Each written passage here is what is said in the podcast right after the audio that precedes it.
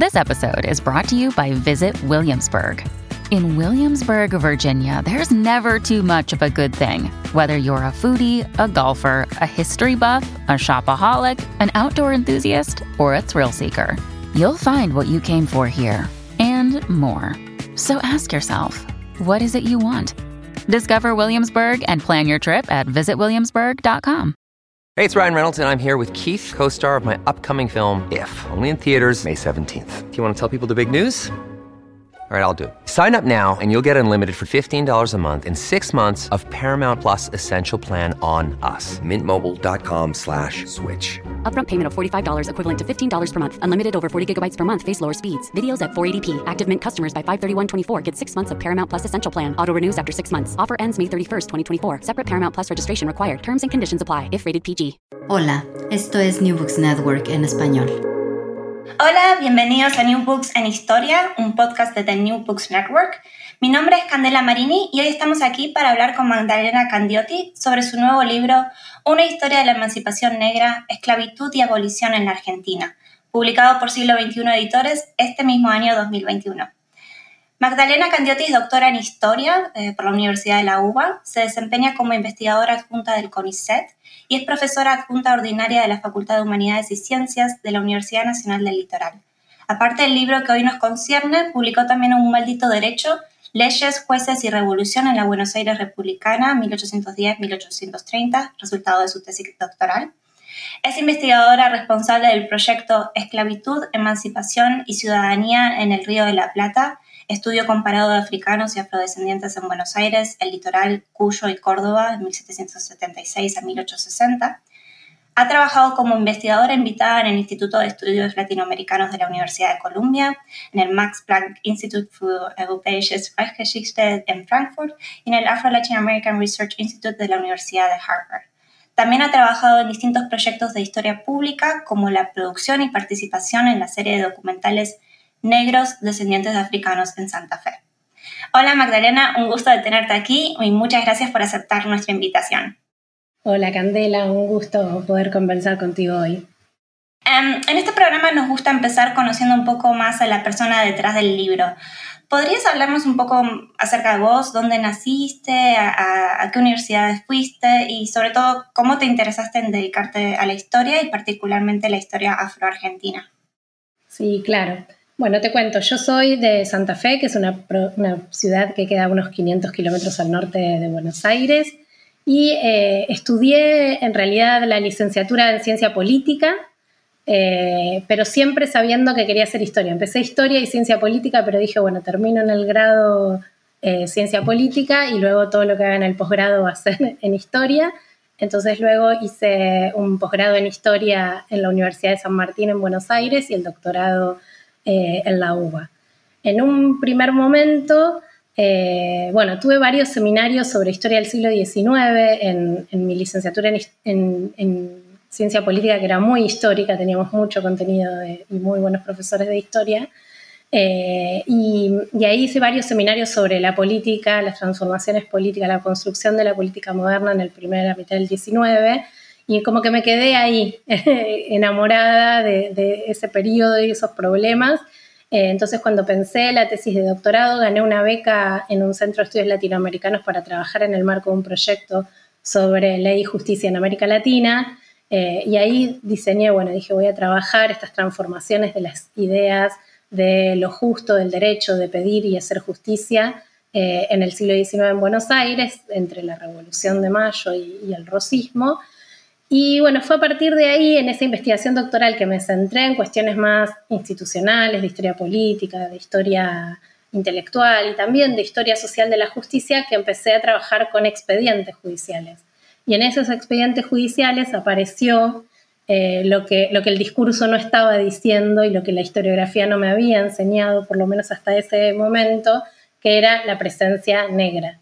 Eh, me encontré con decenas y después cientos de expedientes judiciales donde había personas que se presentaban a sí mismas como pardos y morenos, libres o esclavos, que estaban pidiendo haciendo distintos tipos de demandas.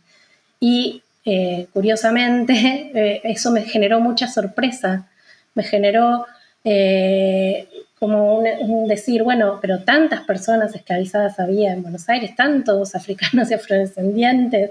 Entonces fui planeando lo que fue primero mi investigación postdoctoral y después ya mi investigación para en el marco del ingreso a carrera de CONICET, que es esta carrera eh, de investigación eh, que, ofrece la Argentina, y planeé tratar de dar cuenta de esa presencia africana y afrodescendiente y, y la gran pregunta fue, bueno, ¿cómo cómo fue el proceso de abolición en, Argentina. Fantástico. Y sí, uno de los objetivos de este libro, como decís, es reconstruir una historia muy poco estudiada en la historiografía argentina. Y algo que queda evidenciado en el libro es un intenso trabajo en archivos judiciales, policiales y parroquiales, pero también defendés el uso de la imaginación histórica para reconstruir estas vidas tan mal registradas por los archivos. Em, ¿Podrías hablarnos un poco de cómo cómo encaraste este proyecto de manera metodológica y cómo investigaste un tema que se escapa también de los archivos. Sí, sí, efectivamente, Candela, muy, muy buena pregunta. Sí, yo como que los primeros abordajes fueron más por, por, el, por los caminos que yo ya conocía, como de, de, la historia política y de una historia, bueno, lo más fácil era empezar a relevar eh, leyes, cuál era el marco jurídico que orientaba esto, cuáles eran los discursos públicos que circulaban, y eso fue como una dimensión. Pero después, al trabajar con las fuentes judiciales y ver efectivamente eh, cuáles eran las demandas, las luchas, las estrategias que estaban eh, tratando y trazando estas personas, profundicé más la idea de explicar, por supuesto, eh, ese proceso de abolición en un sentido desde arriba, desde estas preguntas de intelectuales, letrados, de discursos eh, muy articulados, que tenían una lógica específica que traté de, ir eh, indagando, pero rápidamente me di cuenta que eso no agotaba el proyecto y que necesitaba explicarlo, podríamos decir esquemáticamente, desde abajo, desde esos intentos y desde esas luchas y desde esas estrategias que tenían que tejer cotidianamente eh, los esclavizados, los libertos, que, es una figura central que, está en el eje del, del, del libro, porque indagando esas leyes me encuentro con la creación de un reglamento específico que modulaba la ley de vientre libres que le daba una forma específica a la libertad de los niños nacidos luego de esas leyes eh, y que implicaba todas unas prácticas de control, bueno, que quizás podemos hablarlo más adelante, pero yendo a lo metodológico quedó claro que eh, la letra de la ley era una cosa y que los cambios no suceden a fuerza de leyes, ¿no? Y entonces para dar cuenta de eh, esas luchas y estrategias de las personas esclavizadas tenía que luchar con ese silencio eh, en gran parte del archivo y sobre todo tratar de romper eh, la cosificación, que en cierto sentido es la lógica del archivo y nos, y nos imponía el archivo, porque el archivo ahí aparece ¿no? como un dato demográfico, como un artículo en, un testamento como propiedad, eh, como una persona bautizada, ¿no? como una oveja del rebaño católico, gusta pensar, eh, pero eso no habla de personas que atravesaron estas experiencias y que estuvieron tratando de eh, sobreponerse a esas experiencias de violencia y de cosificación.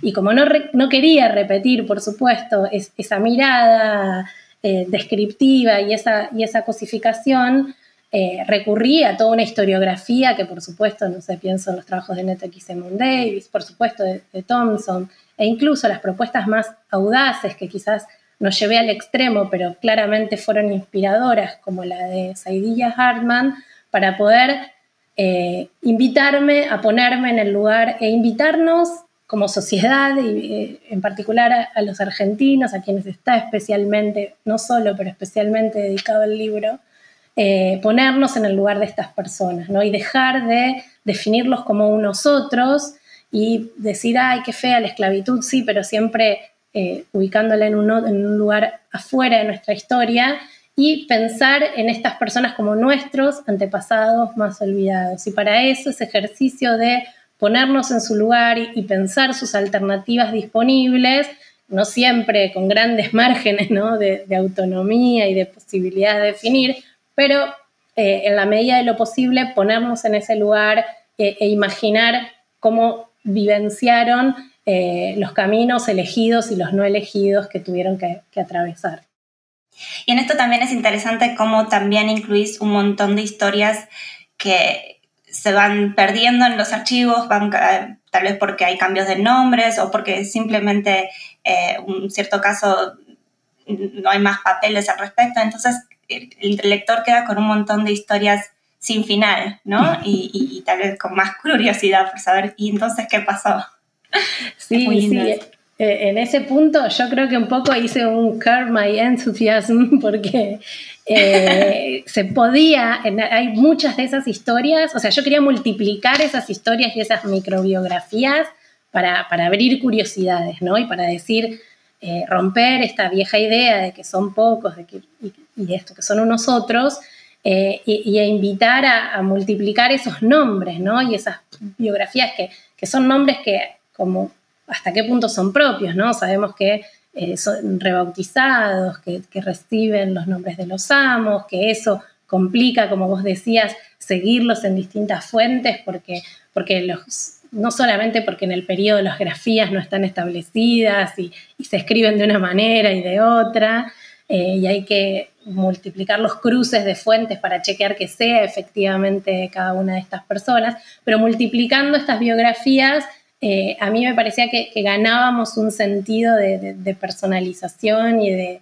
de, identificar eso, de reconocernos en estas biografías y en estas historias. Eh, y como te decía, hay varias de estas biografías, muchísimas, que se podían seguir un poco más.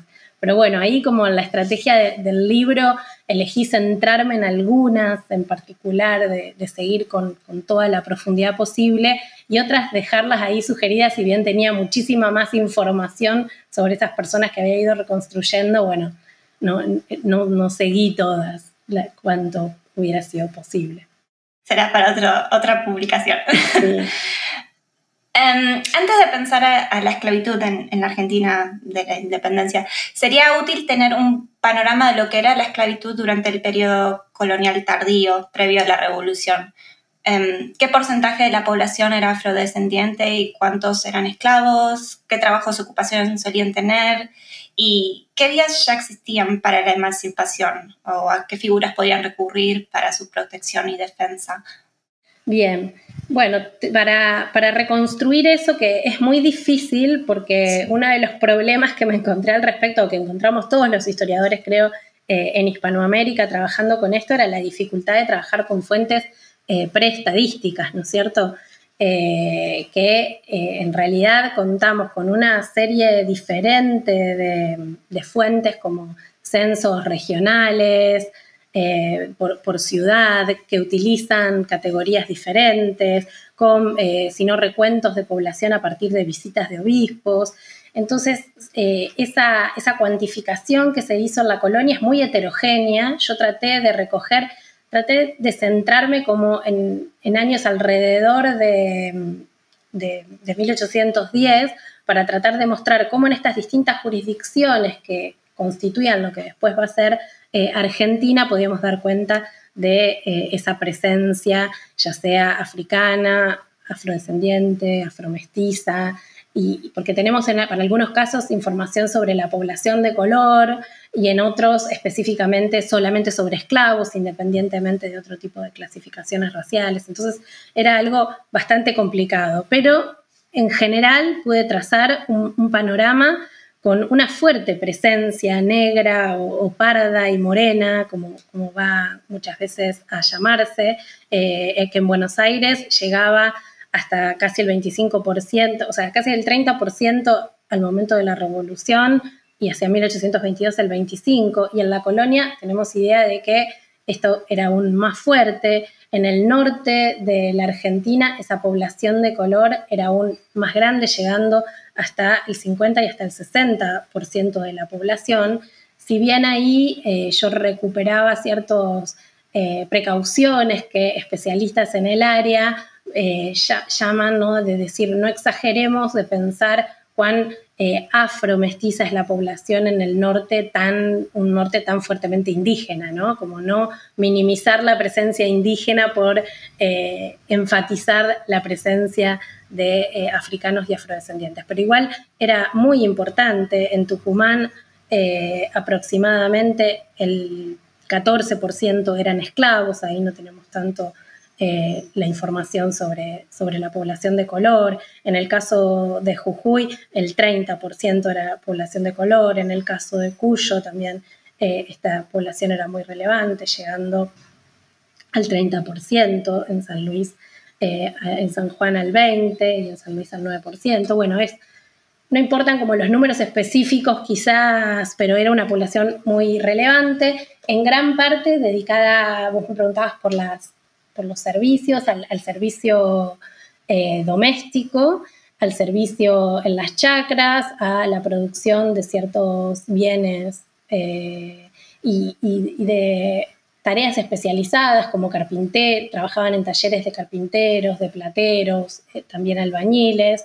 en el caso de mujeres era muy relevante cómo desarrollaban el cuidado de niños, eh, amas de leche, y también, en particular, eh, en, el espacio rural trabajaban, pero no en grandes contingentes como plantaciones. Entonces también eh, tenemos que pensar esa especificidad de, la esclavitud en el Río de la Plata, donde en todo caso en las estancias donde estaban grandes contingentes eran en las, en las estancias jesuíticas, eh, donde ahí sí había una gran concentración y una eh, multiplicación de tareas, porque también había muchas tareas que eran estacionales, entonces las llevaban adelante eh, en un tiempo cosecha, en otro tiempo trabajo en, los talleres y otro tipo de, funciones. Pero digamos que, que era predominantemente urbana esa esclavitud y en menor medida rural. ¿Cómo afectó entonces la revolución a toda esta población? ¿Qué, atención se le prestó a los esclavos en este momento de mayor fervor revolucionario y libertario? Sobre todo en comparación a los indígenas también. Eh, sí, eh, el discurso revolucionario es curioso porque inmediatamente adopta eh, la crítica a la esclavitud, y, pero en realidad como una metáfora, ¿no? Toma la metáfora de la esclavitud para eh, denunciar y describir lo que van a empezar a llamar como tres siglos de dominación eh, colonial.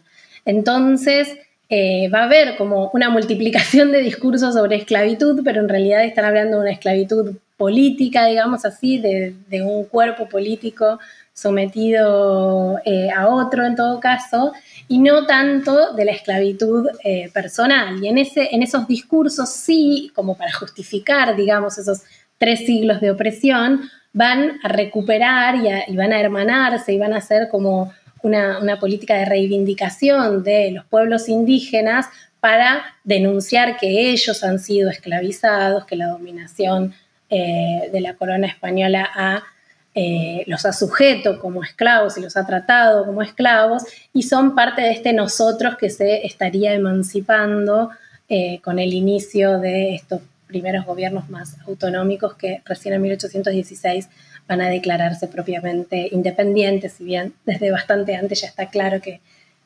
quieren la independencia.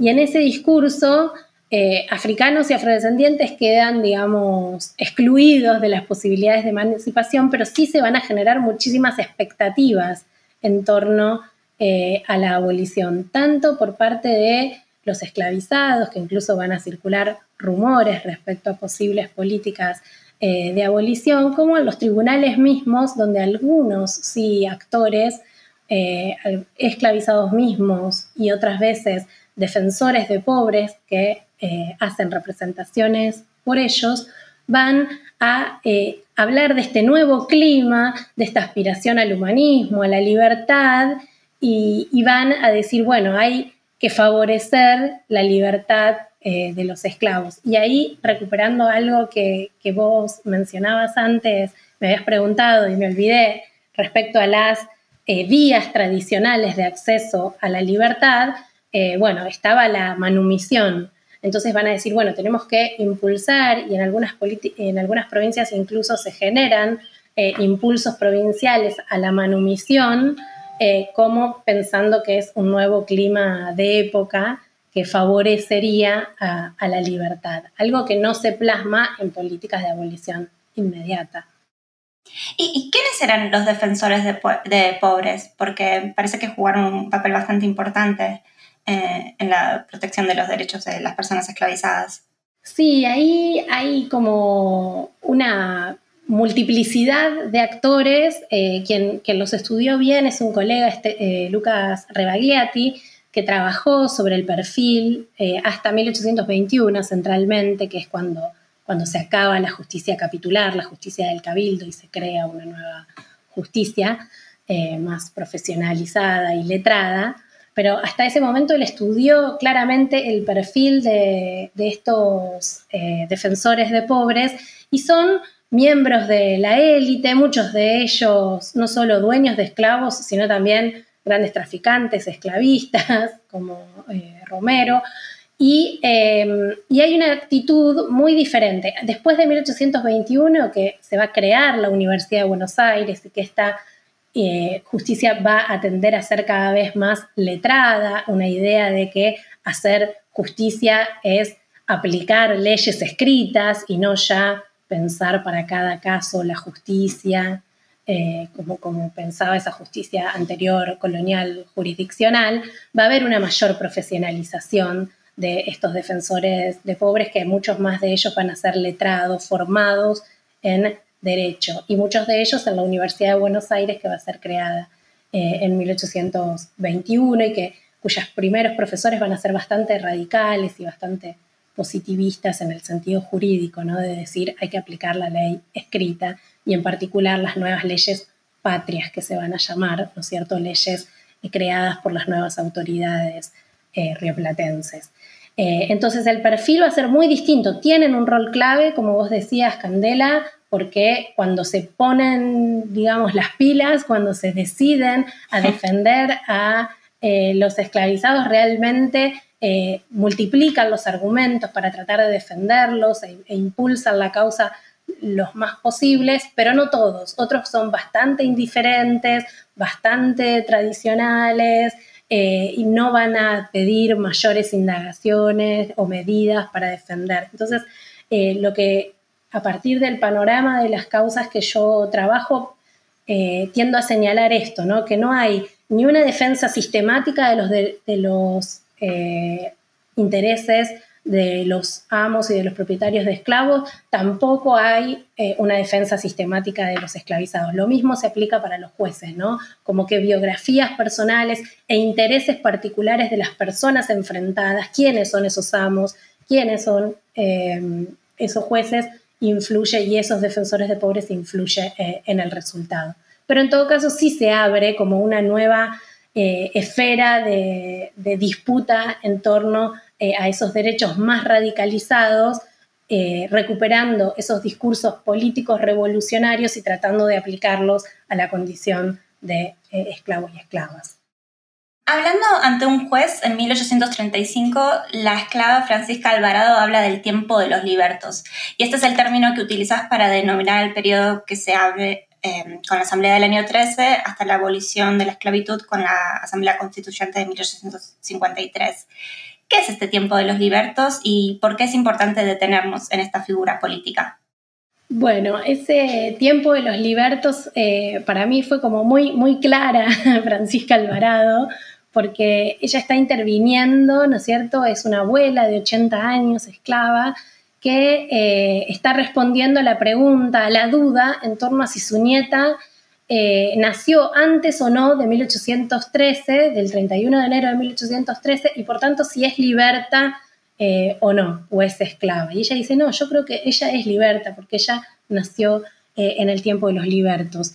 Y es como, para mí es central porque es una figura que había sido muy olvidada en la historiografía argentina, ¿no? Y en la memoria pública ni hablar, ¿no? La idea de que 1813 había marcado el inicio de que ya no nacerían más niños esclavos. Sí, cierto, no nacen esclavos, pero no son que nacen niños libres, sino que estos niños van, se les va a aplicar esta figura específica que, eh, que va a ser trazada en este reglamento para ejercicio y Educación de los Libertos, que se da un mes después del decreto que, declara que los hijos de las esclavas van a ser libres, así se llama el decreto, eh, decreto declarando libres a los hijos de las esclavas, y en realidad rápidamente dice no son libres sino libertos. Y esa libertad cualificada, digamos así, da lugar a toda una serie de regulaciones en torno eh, a su vida. Los va a dejar sujetos al patronato, una figura que prácticamente había sido casi analizada muy poco en Argentina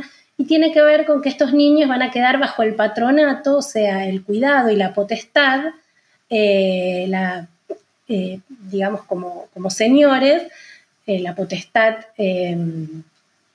eh, dominial, dominica potestas, de eh, los amos de sus madres, hasta los 16 años las mujeres y hasta los 20 años los varones. Entonces, ese reglamento se va a presentar como una política de garantizar el cuidado y la protección de estos bebés recién nacidos, para que estos eh, amos de sus madres que van a perder en cierto sentido la propiedad estricto sensu de estos niños garantizar que los cuiden, que estén obligados a, cuidarlos, dejándolos con sus madres hasta los dos años, pero para pagar precisamente esa, crianza, ese cuidado eh, que, se buscaba garantizar, se va a disponer que estos niños trabajen gratuitamente para, estas, para estos patronos. Entonces, eso dio lugar a una multiplicidad de estos juicios que yo empecé a rastrear eh, en las fuentes judiciales entre madres, patronos, entre distintos patronos, entre niños y, patronos, por eh, eh, quién se va a beneficiar de ese trabajo, quién cuando la madre sea vendida se va a quedar eh, con esos niños, quién los va a cuidar, porque muchas veces esos patrones descuidan a esos niños y son los padres que pagan los medicamentos, que pagan el cuidado, que los alimentan. Entonces ahí yo tiendo a, ver como una, la necesidad de periodizar cómo fue un poco cambiando la valoración desde, desde las élites de, ese patronato y de, un primer momento de una mayor propensión a cederlo a las madres, a tener un mayor eh, interés en garantizarse lo otro que generaba, que era fuerza de trabajo gratuito, que matiza nuevamente el impacto que va a tener la abolición de eh, la política de abolición gradual y la reducción de fuerza de trabajo gratuita disponible, estos niños, en definitiva luego jóvenes, van a ser fuerza de trabajo eh, gratuita. Y a su vez, una tercera dimensión, podríamos pensar, de, este patronato y de esta, de esta, figura de los libertos, es que le da al gobierno, a los distintos gobiernos, otra herramienta para controlar y vigilar esas libertades negras, ¿no? Como que la lógica me parecía mostrar que, esa figura del liberto es central para mostrar que esas políticas de abolición gradual que se declaran muy radicales en nombre de la humanidad, del liberalismo, de, los valores de, la cristiandad, en realidad están incluyendo claros dispositivos de limitación y de control de las libertades negras. ¿Y, quiénes podían ser, eh, estar a cargo del patronato de los libertos y qué maneras había Em, de liberarse de este patronato?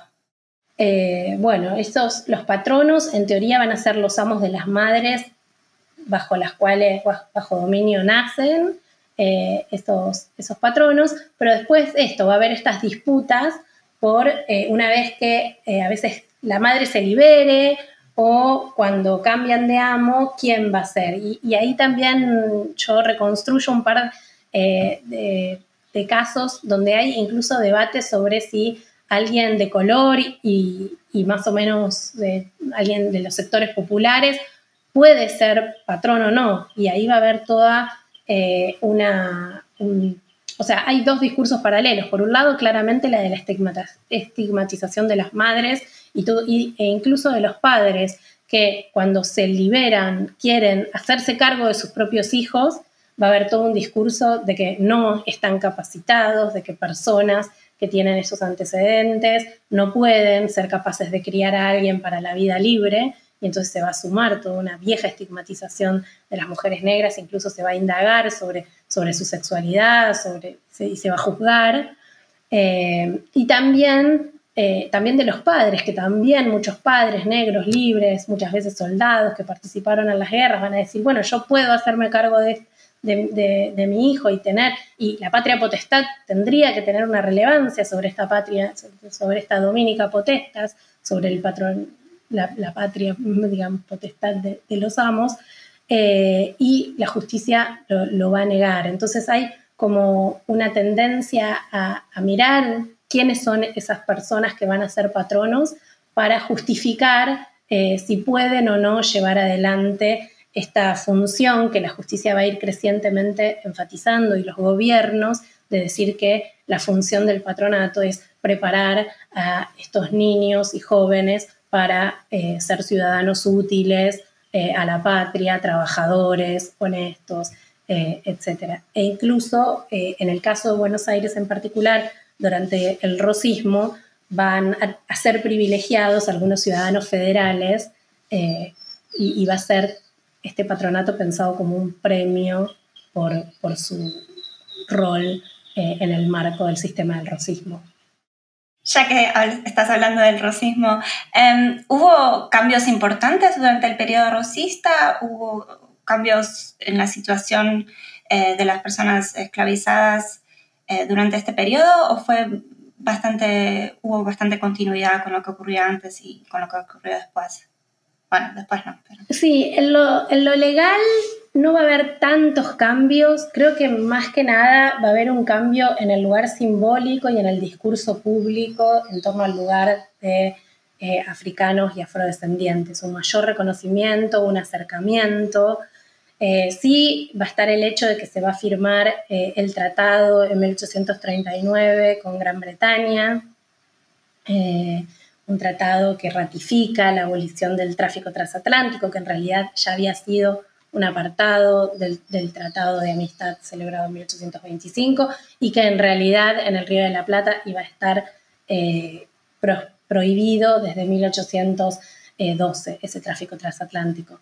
Eh, pero bueno, esa, esa, firma del tratado va a ser eh, utilizado también en la, en la, prensa porque se va a firmar en un año, 1838, eh, 1839, son años muy difíciles para el racismo, de muchos ataques en muchos frentes, digamos, y va a haber un, se va a recostar fuertemente en ese apoyo popular africano y afrodescendiente que incluso los intelectuales que empiezan a estar en el exilio van a, reivindicar eh, eh, van a tratar de, apelar a esa población y tratar de, desencantarlos eh, con el racismo. Pero hay también otra pequeña, otras disposiciones que tenemos que indagar cuán, cuál fue el impacto ¿no? que tuvieron, fue que a lo largo de los años esa prohibición de, de la trata, primero supuso la imposición de la idea del suelo libre, de que todo aquel esclavo que pisara el suelo argentino, digamos así,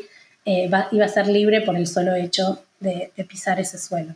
Y esto va luego a, restringirse, se va a excluir de esto a los esclavos fugados y a los sirvientes de ciudadanos extranjeros. Entonces, un cambio que hace el rosismo es que va a habilitar eh, que, se, compran y se, vendan esos eh, sirvientes de ciudadanos extranjeros. Entonces hay una denuncia, y una sospecha de que a partir de ese momento se va a multiplicar eh, el ingreso de esclavos extranjeros para comercializar bajo esta, esta figura, pero es algo que yo no indago eh, sistemáticamente eh, en las fuentes y es algo que, falta trabajar más profundamente mirando estos protocolos notariales e indagando las compraventas que se producen en ese periodo. Un aspecto de la esclavitud que la historiografía latinoamericana sí ha estudiado bastante son las manumisiones, que también nombrabas al principio.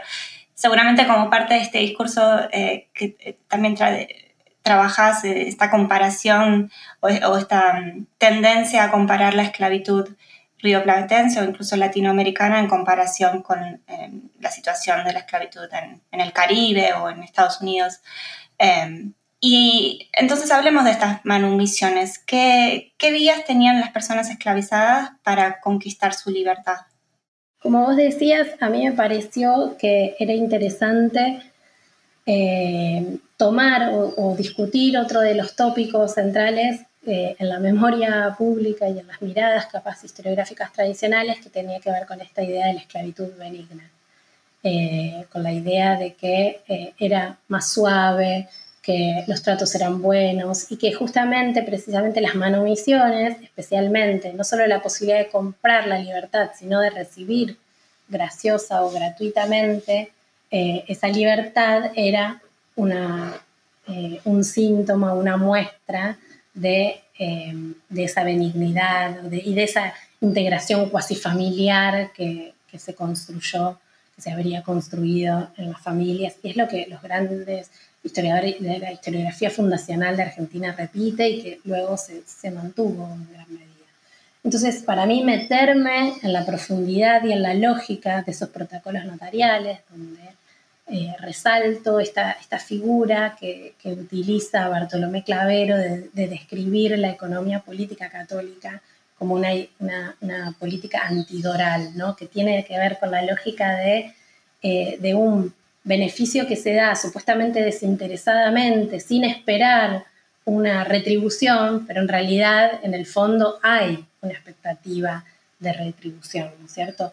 Entonces creo que eh, analizando esos, eh, esos protocolos notariales, donde estos eh, se cotizan, digamos, yo le puse al capítulo garantizar labores y cotizar amores, porque creo que hay como una cotización, una idea de la deuda moral y donde hay como una, una, tasación de los favores recibidos y se agradecen y se pagan, y en cambio de de, desamores o de faltas que se condenan y que se cobran eh, a partir de, estos intercambios. Entonces, en esa lógica de esos intercambios, de una política velada en el espacio doméstico, creo que tenemos que pensar a esas manumisiones graciosas en realidad como el resultado de una profunda negociación política donde se está tratando de cobrar en cierto sentido o, garantizar estas labores y esa sumisión y ese acomodamiento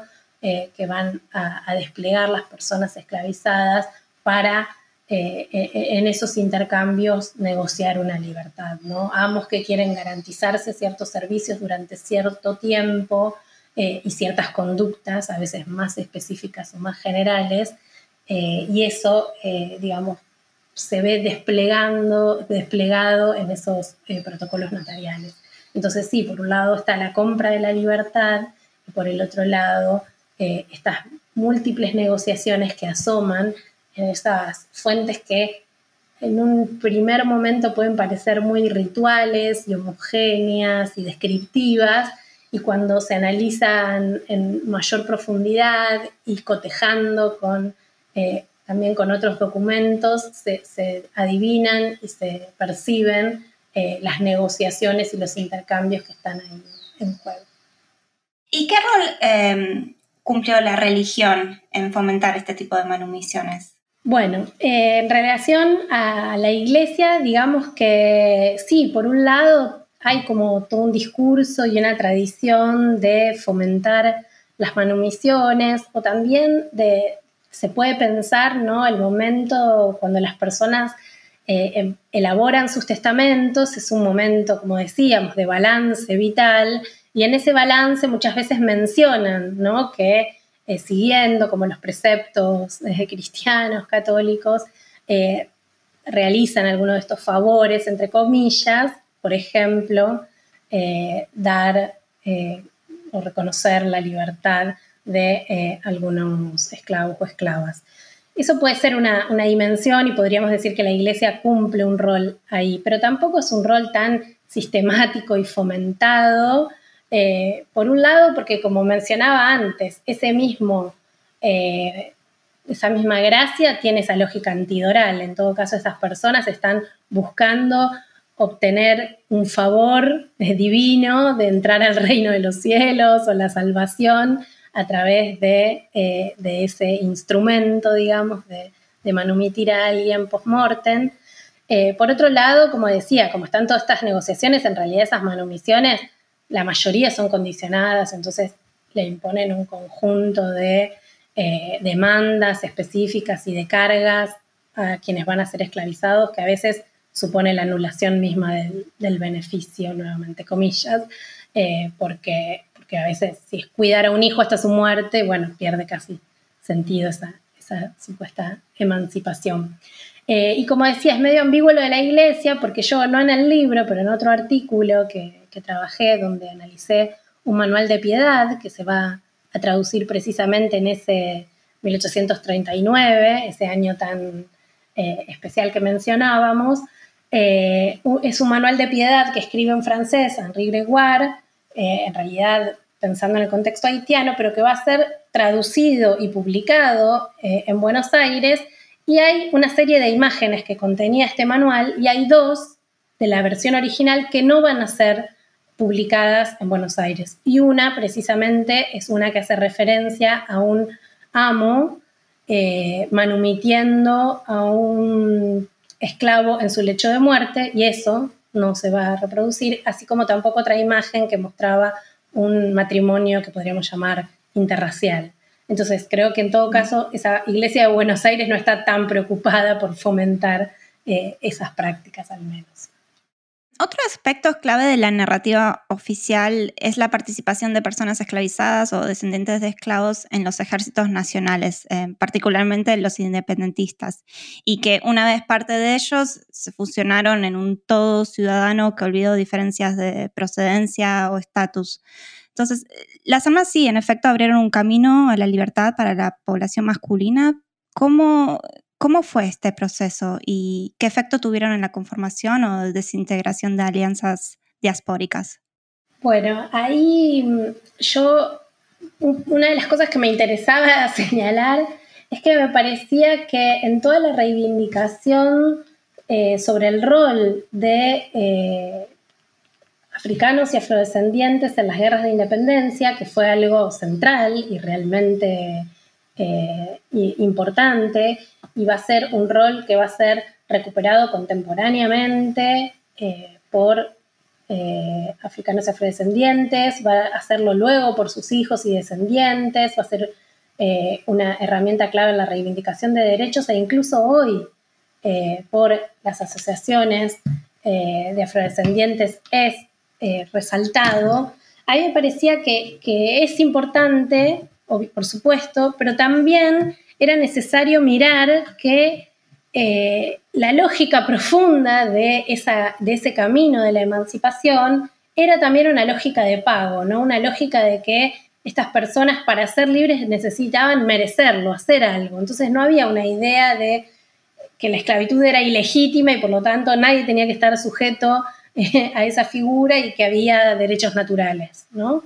Como que eso se va a decir, pero en definitiva todo el tiempo va a haber una idea en estas distintas vías que venimos analizando, tanto en las, vías de la ley de abolición de las leyes de abolición gradual, como eh, en la vía de las manumisiones, también en la de la participación armada, hay una idea de que estas personas tienen que hacer algo para merecer esa libertad, Y en este caso va a ser años de servicio, a veces incluso eh, perder la vida. Y la otra dimensión, como mencionabas, es que en este discurso también se va a decir, bueno, eh, desde contemporáneamente gobiernos y élites van a decir, les ofrecimos, les dimos esta vía y a su vez los integramos por, como tanto como miembros plenos de la nación. Y en realidad esa integración por un lado no fue tan automática y, fácil como se sostiene, sino que hay un conjunto de estereotipos y restricciones formales incluso que van a seguir eh, operando. Y a mí me parecía que era una oportunidad importante para pensar el rol que esa incluso sociabilidad segregada que se genera a partir de la participación en estos regimientos comunes tuvo en la construcción de sus propias estrategias de movilidad social.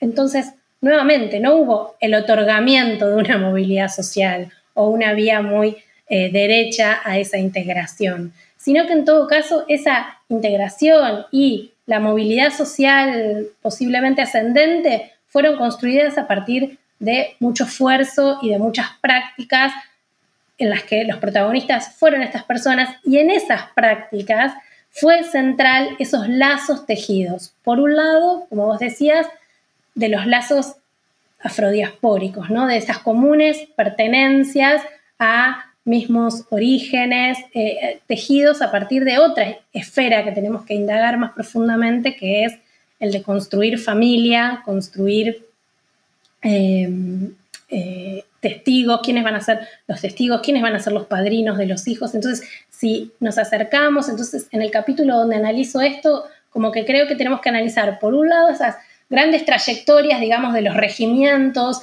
eh, eh, recorriendo el Río de la Plata y el Alto Perú en sus, en sus distintas las distintas participaciones de pardos y morenos en los ejércitos, pero también si bajamos la escala y seguimos algunas trayectorias, que es lo que propongo a partir de seguir la trayectoria de uno de estos soldados, creo que cuando están construyendo familia, cuando están construyendo comunidad y cuando están construyendo estrategias de movilidad social, esos lazos, como decía, afrodiaspóricos, los lazos surgidos de la sociabilidad segregada en naciones africanas, en los eh, ejércitos, en estos regimientos comunes. Y también las solidaridades nacidas de experiencias comunes del pasaje del medio y de, esclavización, en particular ya eh, en las Américas, cimentaron eh, las condiciones de posibilidad del tejido de construir una familia legítima, de acceder a la propiedad, de poder ser llamado don y con el tiempo incluso ya desmarcarse, pero no es como es una construcción, no es eh, algo que estaba dado y en lo cual no cumpliera ningún rol eh, esas otras identidades que creo que merecen ser mucho más indagadas de lo que habían sido indagadas hasta ahora. Sí, y, como decías, la, historia que reconstruís de Antonio Porobio es fascinante. Em, y estas, estas alianzas em, se tradujeron en reclamos políticos, hubo reclamos políticos en tanto grupos étnicos y, también creo que hablas de algunas sublevaciones que hubo al respecto. Sí, exactamente. Un poco lo que propongo eh, es revisar también el rol de estos distintos tipos de solidaridades que, señalaba recién, que por un lado no son, no son mecánicas, ¿no? Como hablábamos eh, creo que tenemos que repensarlas, pero no tampoco suponerlas, ¿no? No decir todos eh, los esclavizados tienen las mismas ideas, los mismos intereses y construyen solidaridades automáticas, o todos los soldados negros, o todos los africanos. No, en realidad son espacios y, alternativas a explorar. Eh, y un poco es lo que trato de hacer, como decía antes, en el capítulo siguiendo esas biografías particulares. Y, y en el capítulo 6 un poco me propongo verlo en la, política. Y ahí es como una mezcla de que hago esto, una indagación de algunos casos donde creo que es muy claro cómo esas solidaridades o esas, incluso eh, compartir ciertas exclusiones comunes, como las que se dieron eh, eh, para la participación política de afrodescendientes en las normativas políticas de la primera década del, del 10, y ya quiero volver sobre eso brevemente, eh, ver si esas experiencias comunes de exclusiones y de clasificaciones y de estigmatizaciones y de prácticas de racialización que van a, las que van a ser sujetos estas personas, crearon unas precondiciones o unas condiciones de su participación específica en proyectos populares más amplios. Entonces, hay algunos ejemplos donde esto es bastante claro, como en la sublevación de 1812,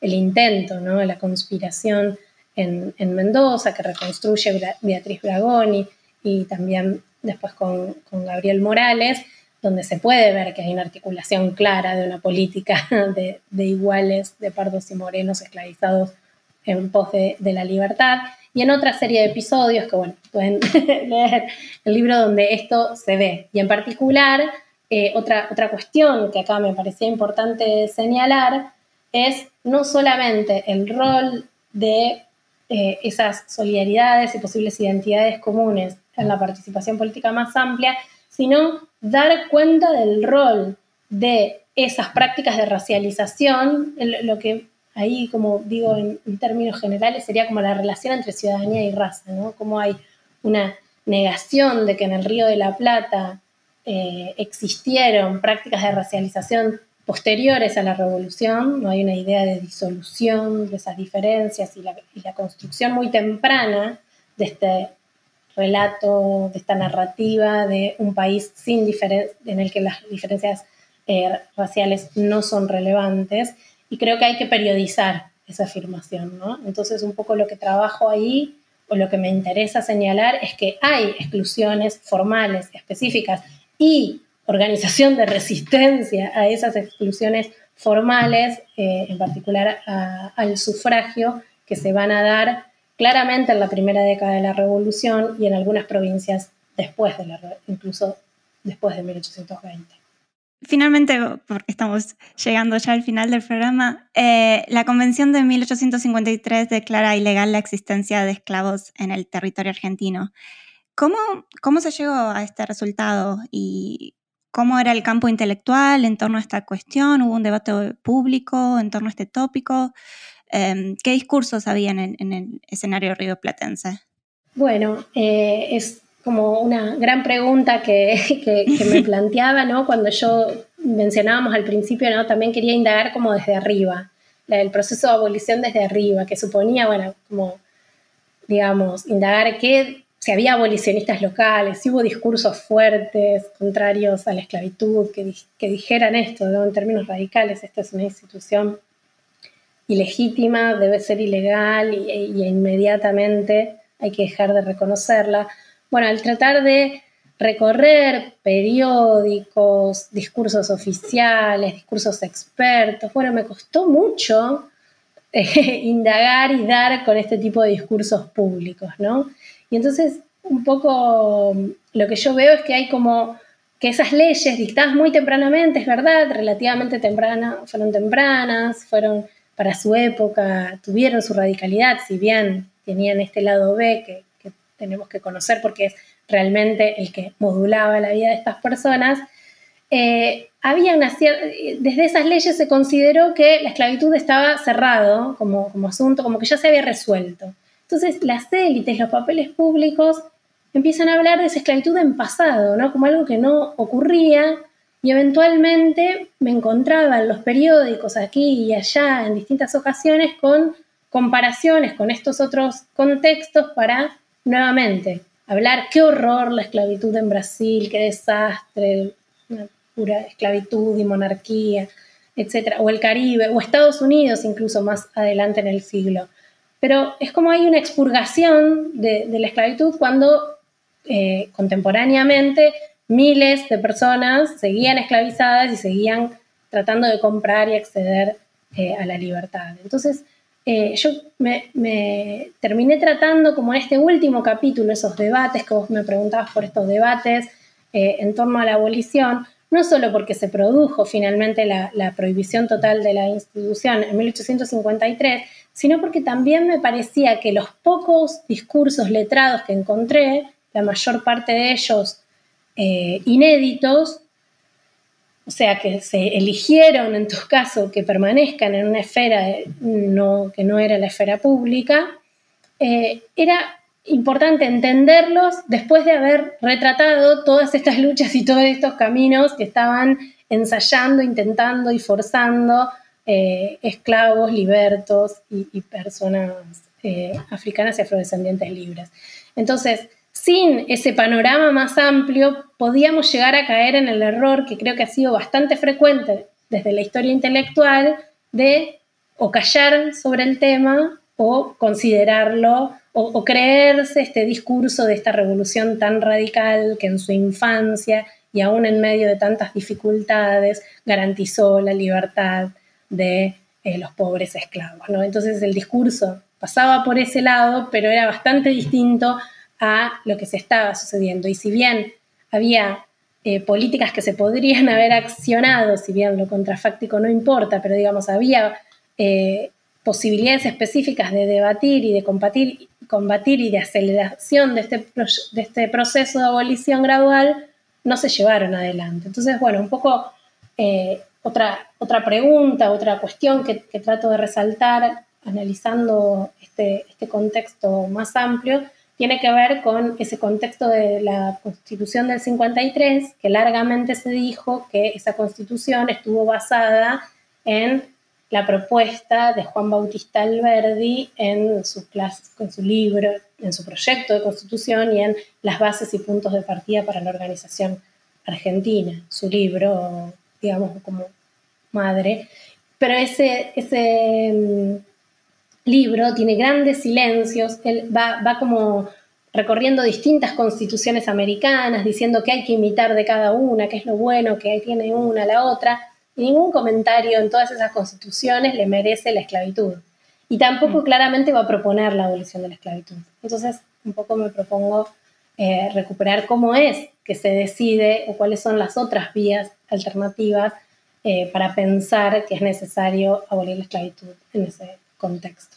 Y para hacer entonces un balance del abolicionismo rioplatense, ¿qué dirías que fue conservador, radical, débil? ¿Cómo lo definirías? Eh, la verdad que, te confieso que creo que es complicado de entender, eh, porque no, quiero decir, tuvo, no me parece que es necesario negarle radicalidad en un sentido, ¿no? Que propuso tempranamente estas leyes eh, de abolición gradual, pero creo que tenemos que entender eh, cuáles son las restricciones que inmediatamente se propuso, o sea, que, se impuso, los límites que autoimpuso a las, a las libertades eh, negras, la lógica, el sesgo de género me parecía que es importante para entender ese proceso de abolición, el abolicionismo, cómo hubo posibilidades y oportunidades distintas para varones y mujeres, cómo una, lógica o el bajo fondo, digamos, de, este proceso tuvo que ver con esto que yo llamo una lógica de manumisión o, de pago por la libertad, porque hubo que trabajar gratuitamente para los patronos, o pagar con dinero, o pagar con sumisión, con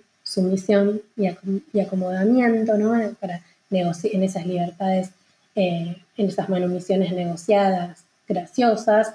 Eh, hubo que pagar con este tiempo de servicio y hubo que pagar incluso al momento de la manumisión final, ¿no? de, la, de la emancipación y de la abolición final, porque otro gran tópico olvidado de nuestra historiografía y de nuestra memoria tenía que ver con la idea de que no se pagaron por las libertades, ¿no? que el artículo 15 de la Constitución que dice que en la Argentina no hay más esclavos, decía o preveía que un artículo, una ley posterior regulará el pago de las libertades de estos últimos esclavos a sus eh, propietarios, ¿no?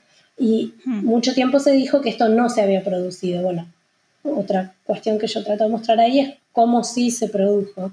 Entonces, fueron un proceso de libertades eh, muy pagas, digamos, y, y esto, también pensar que es un abolicionismo que se decide localmente, pero en realidad se, decide en un diálogo atlántico muy profundo que voy tratando de rastrear tanto al momento de decidir cada una de esas leyes de abolición gradual, como rastrear en esas piezas abolicionistas letradas, estas tesis de jurisprudencia y, una obra que, se publica también por, por el de Funes, como hay un profundo conocimiento de un debate atlántico que si bien se, transparenta en el espacio público de modo muy fragmentario, nos hablan de un contexto donde revolución y abolición se están discutiendo eh, globalmente, digamos. Hmm. Sé que se nos está acabando el tiempo, pero antes de terminar el programa, ¿podrías contarnos en, qué estás trabajando ahora?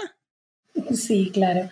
Eh, brevemente, digamos que estoy yendo para, arriba y para abajo, o para usar esta figura de Foucault que me gusta usar entre para el polvo y la nube. Para el polvo del archivo estoy trabajando sobre esta reconstrucción que te decía de las sociabilidades negras y estoy trabajando con eh, la reconstrucción de esas redes de africanos eh, y afrodescendientes en Buenos Aires a partir de la reconstrucción de sus lazos en, en matrimonios para resituar ese rol de las solidaridades eh, afrodiaspóricas en las identidades y en la construcción de, comunidad eh, en este momento, algo que como te decía era como muy negado, está muy fuerte esta idea de que se integraron, se quisieron desmarcar, un gran mestizaje. Bueno, reperiodicemos y también veamos la otra alternativa, las prácticas de mantenimiento de esas solidaridades y esas redes.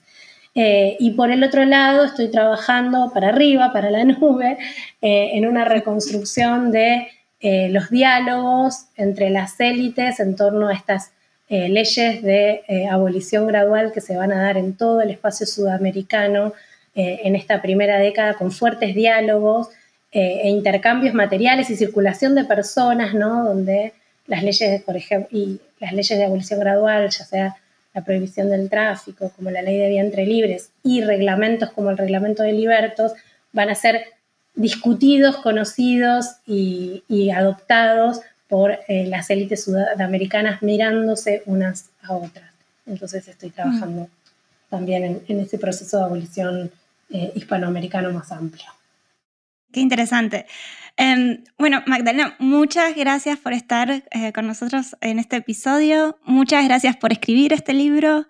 Em, espero que todos los que estén escuchando vayan, lo compren y lo lean. El libro también está disponible en formato digital, si eso eh, les parece más cómodo. Em, y de nuevo, muchas gracias. Disfruté muchísimo de nuestra conversación y espero tenerte de vuelta para tu próximo proyecto. Bueno, muchas gracias Candela y muchas gracias New Books Network por el interés en, en el libro. Ha sido un gusto. Adiós. Gracias por escuchar New Books Network en español.